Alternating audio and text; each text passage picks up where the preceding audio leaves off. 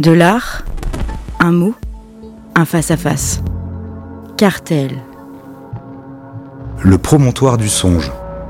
Cartel saison 3 épisode 4. On continue euh, notre voyage au travers les, à travers les œuvres. Jean-Charles Vergne. Aujourd'hui, on va évoquer euh, une autre photographie, ou plutôt un ensemble euh, de trois photographies, un triptyque, réalisé par un immense photographe français qui s'appelle Jean-Luc Millen. Euh, alors j'ai peut-être d'abord commencé par expliquer qui est Jean-Luc Millen, parce que euh, alors là, on est vraiment face à un cas assez exceptionnel. Jean-Luc Millen, en réalité, ce n'est pas Jean-Luc Millen, c'est Jean-Luc et Millen. C'est un couple.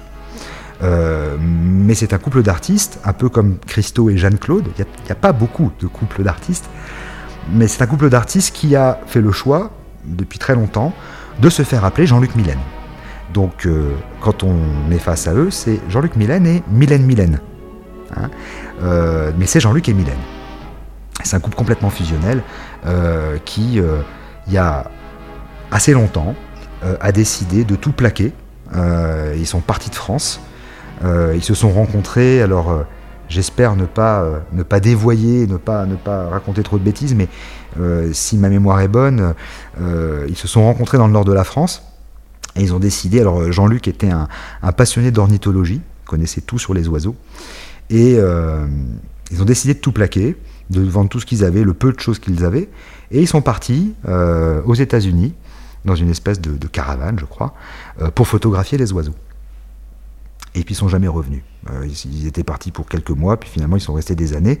Et euh, euh, leur particularité, c'est qu'ils vivent dans le monde entier. ils se déplacent au gré des migrations d'oiseaux.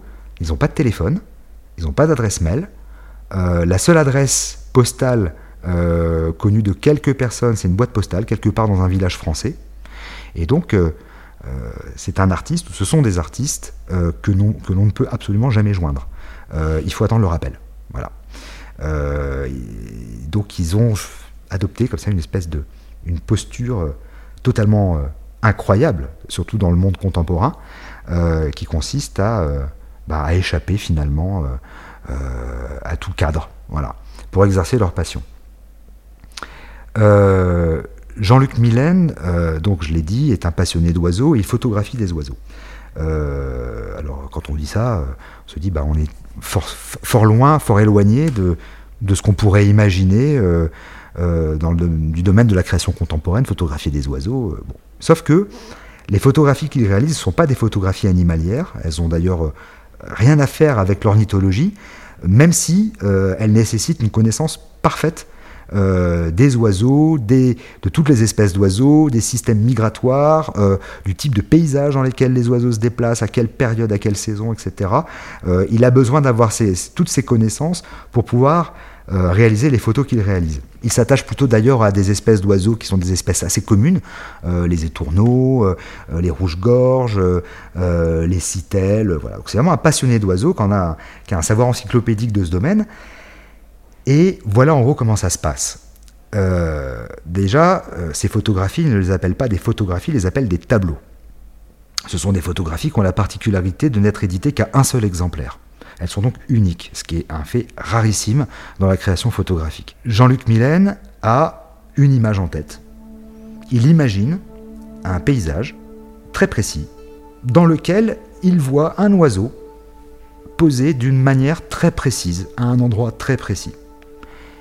Et là, il va aller euh, trouver ce paysage quelque part dans le monde, là où il sait que ce paysage existe, et il va poser sa chambre photographique sans téléobjectif, et il va attendre. Et il attend parfois des mois.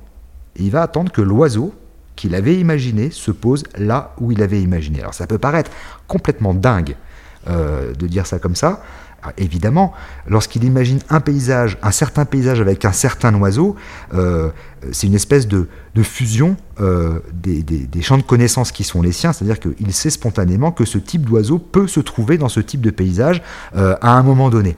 Et donc il va attendre. il veut faire un tableau comme un peintre, c'est-à-dire c'est comme Monet qui pose son chevalet au jardin de Giverny ou devant la cathédrale de, face à la cathédrale de Rouen depuis, depuis la chambre, depuis la fenêtre d'un hôtel, et il attend que la lumière soit la bonne pour peindre la façade de la cathédrale de Rouen. Et eh ben c'est exactement la même chose. Jean-Luc Mélène, il attend que l'oiseau arrive, se pose, exactement comme il l'avait envisagé, et il fait la photo. Il considère que les oiseaux, euh, il, se, considère lui comme un réalisateur et il considère que les oiseaux sont ses acteurs. Et donc, quand on regarde les titres de ses œuvres, on a la durée. Euh, l'œuvre dont, dont, je vais parler, là, c'est une œuvre qui, qui s'intitule Mars-avril 2005. Ça veut dire qu'il lui a fallu deux mois pour la faire, pour la faire deux mois d'attente. Euh, l'œuvre en question, c'est un grand triptyque, c'est trois très grandes photos. Euh, qui mesurent chacune 1m50 par 1m90. Donc ça, ça fait au total une œuvre qui est pratiquement 6 mètres de long et qui représente trois fois le même paysage.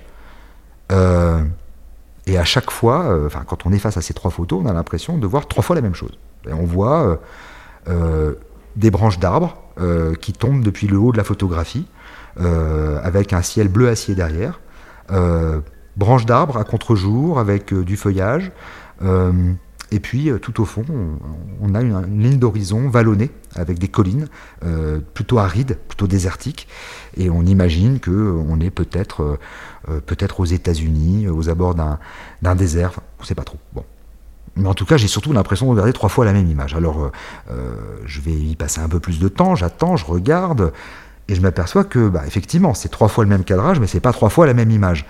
je m'aperçois déjà que les feuilles bougent, je m'aperçois que il y a d'une photo à l'autre une légère modulation de la lumière, c'est-à-dire que le temps a passé. Euh, et puis, euh, bah, je regarde très précisément la première image, et là, je vois l'oiseau.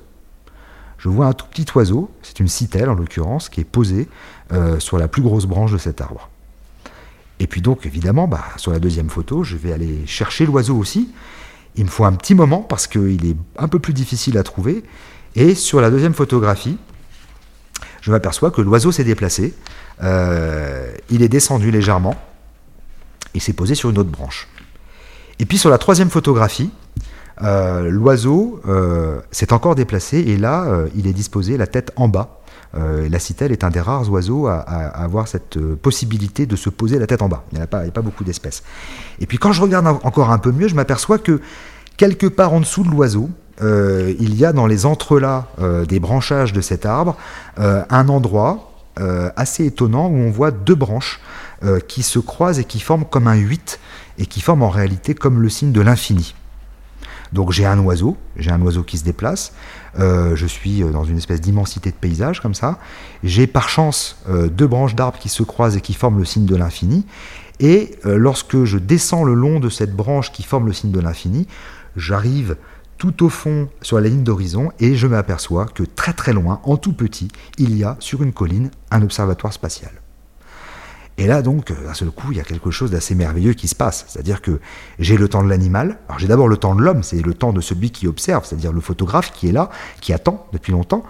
Et puis euh, j'ai le temps de l'animal, cet oiseau qui se pose, euh, qui se déplace, et qui se déplace progressivement vers ce, petit bout de branche qui dessine le signe de l'infini et dont l'orientation me conduit jusqu'à un observatoire spatial qui là évidemment me renvoie au temps, euh, céleste, au temps cosmique, euh, euh, au temps absolument infini, au temps de l'univers, à une temporalité qui n'est pas du tout celle de l'homme qui est en train d'observer l'oiseau.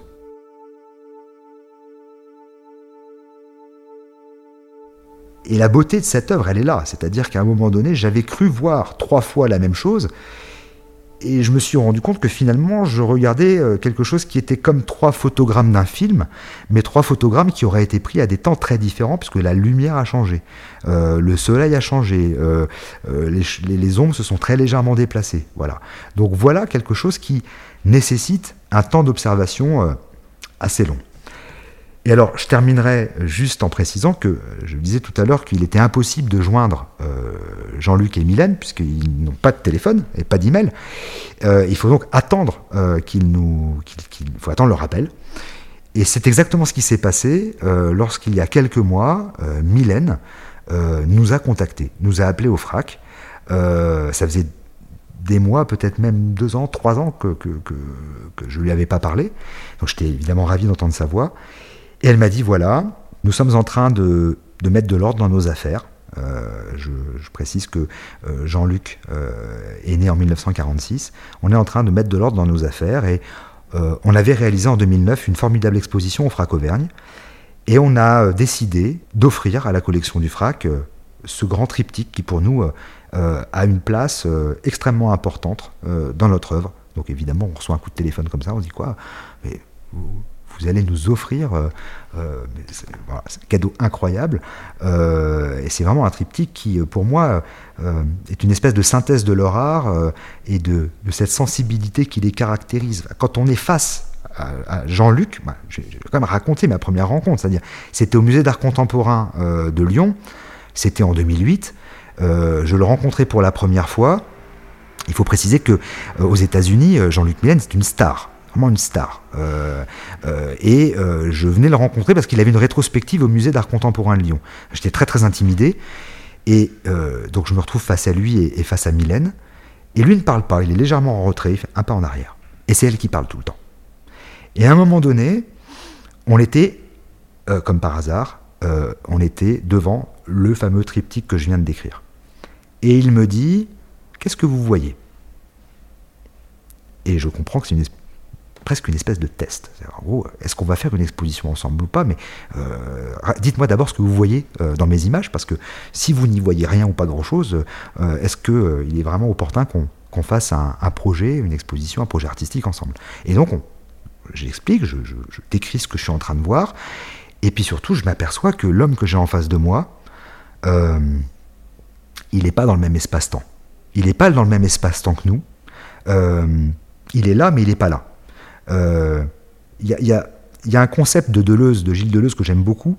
Euh, c'est quand Deleuze dit tendre vers l'animal. Quelqu'un qui tend vers l'animalité. Eh ben, je crois vraiment que Jean-Luc Mylène, Jean-Luc, est un homme qui tend vers l'oiseau. C'est-à-dire que et, c'est uniquement pour cette raison que ça peut fonctionner. C'est pour ça que l'oiseau vient se poser sur la branche. Euh, il est dans un espace-temps euh, qui est plus proche de celui de l'animalité que celui de l'humanité. Euh, bien que ce soit un, homme profondément humain, profondément sensible. Et j'étais en face donc de quelqu'un qui était totalement singulier dans sa manière de bouger, dans sa manière de regarder, dans sa manière d'être présent, euh, voilà. Et, donc on a eu cette exposition en 2009 au FRAC, qui a été vraiment une exposition absolument merveilleuse. et donc là, Mylène donc, nous a téléphoné il y a quelques mois pour nous offrir ce triptyque qui finalement avait été l'amorce euh, de, notre histoire. Donc je profite euh, de cette émission euh, pour leur adresser vraiment nos remerciements à, mon équipe et moi les plus, les plus, les plus sincères, les plus chaleureux, parce que ils ont mené vraiment en près de 50 ans un projet qui est totalement singulier dans le champ de la création.